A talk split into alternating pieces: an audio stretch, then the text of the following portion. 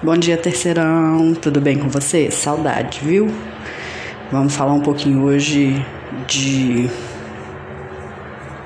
arte efêmera, que vai ser um conceito que utilizamos para denominar as performances, as instalações e os happenings, que é o que a gente vai falar hoje, tá?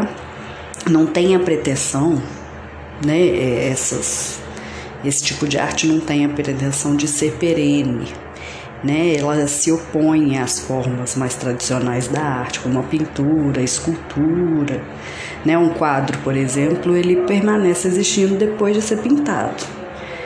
Já a performance, é, ela só existe durante o período que ela é realizada. Né? Ela pode ser exposta depois em galerias, em museus, por meio de registro registro fotográfico, vídeo, né? mas ela acontece e acaba ali.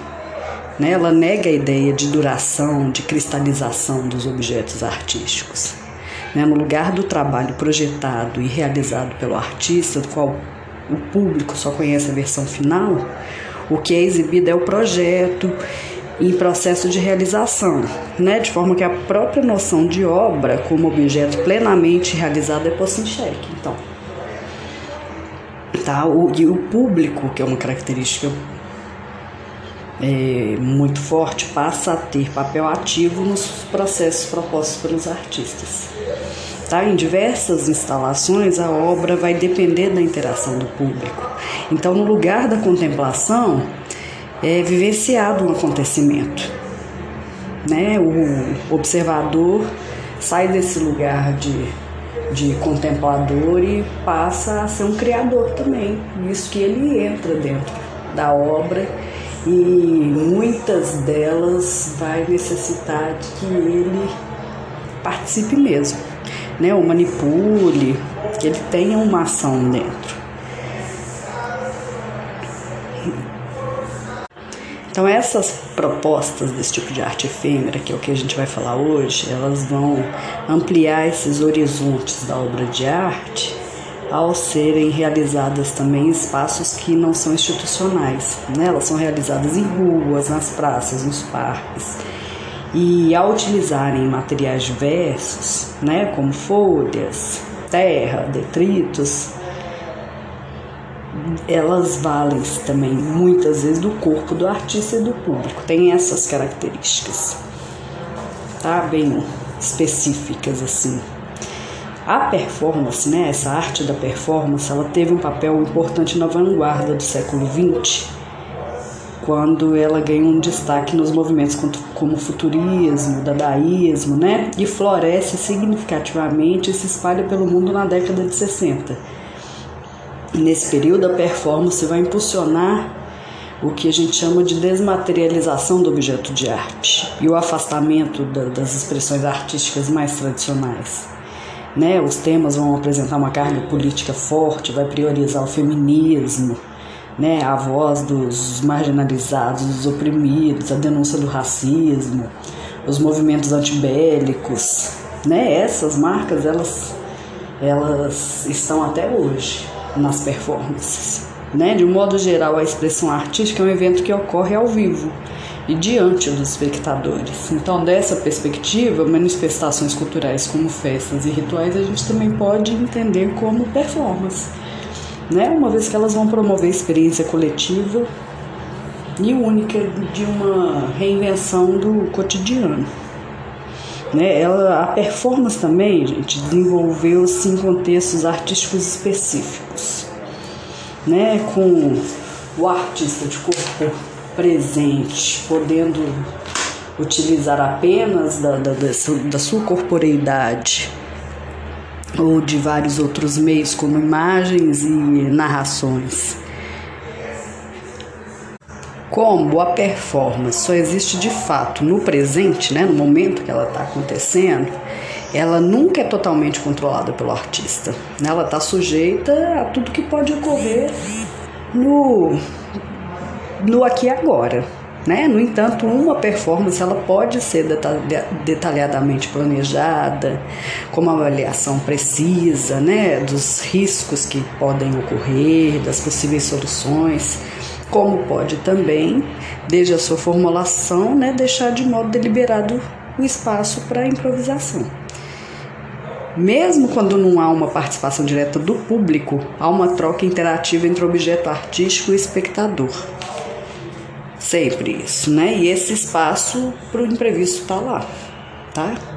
Como um acontecimento único, a performance não pode ser guardada, reproduzida ou representada, né? Ela pode ser apenas registrada e documentada por meio de relatos, né, textos, fotos, vídeos, né? E se houver uma tentativa de representá-la novamente, ela vai se configurar em uma nova performance, uma outra performance, né? Diferente da primeira.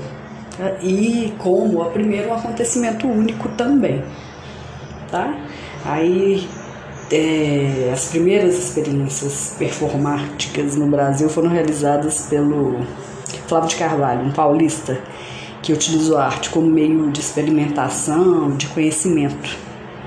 Né? Ele explorou o campo do teatro, da arquitetura, mas inovou mesmo nas atividades que ele chamou de experiências. A primeira delas, é, que foi em 1931, foi uma intervenção provocativa, que foi durante uma procissão religiosa, onde ele caminhava em direção contrária ao fluxo dos fiéis. Foi a performance dele. E a última experiência, ele morreu em 73, tá, gente? Foi. É a que é mais famosa. Foi. Ele criou uma roupa masculina para um verão tropical, né? Ele tinha um teor político já, utilizando assim o corpo como suporte, né? Ele também desfilou com essa roupa por aí, criticando os padrões da sociedade da época dele. Tá? Aí depois a gente já viu Elliot Sick, a Lígia Pape, que, que eram ligados ao movimento neoconcreto. Né? O Oiticica concebeu aqueles parangolés, que são muito famosos, né? que foi uma criação que foi inspirada em elementos do universo popular, né? do morro, do samba. E a Lígia Pape vai propor uma série de objetos que em que eram experimentadas linguagens diversificadas, questionava o comportamento, questionava as instituições, tá?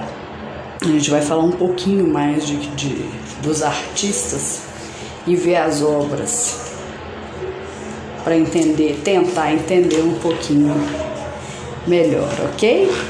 E a instalação, gente, que é uma manifestação artística que começou a ganhar força né, a partir das experimentações e rupturas que se deram lá na década de 60, também no campo artístico visual, né, especialmente como forma de contestação sobre o lugar da arte na sociedade e o questionamento de museu, de galeria como espaço, sendo um espaço exclusivo de veiculação da arte, né, eles vão questionar isso.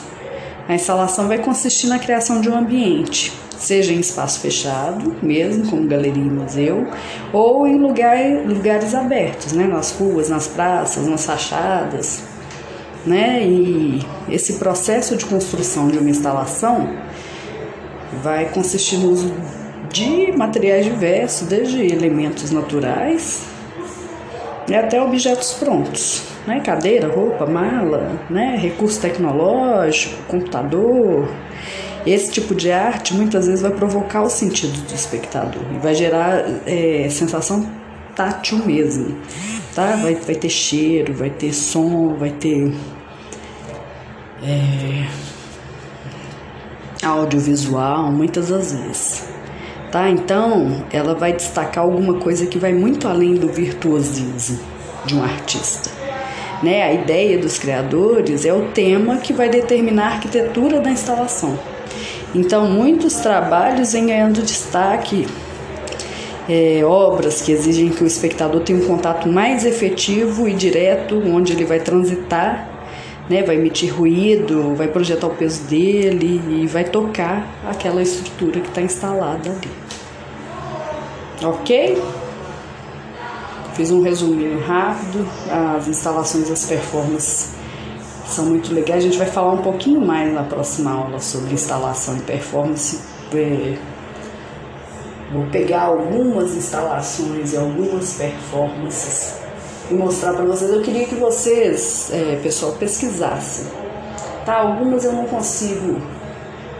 Eu tenho receio de postar porque muitas das performances é, os artistas utilizam os seus corpos nus.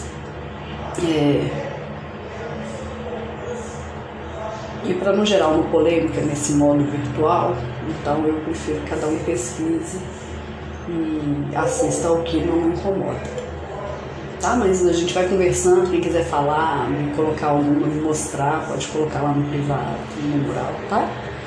Beijo grande para vocês e continuamos o assunto, tá? Juízo.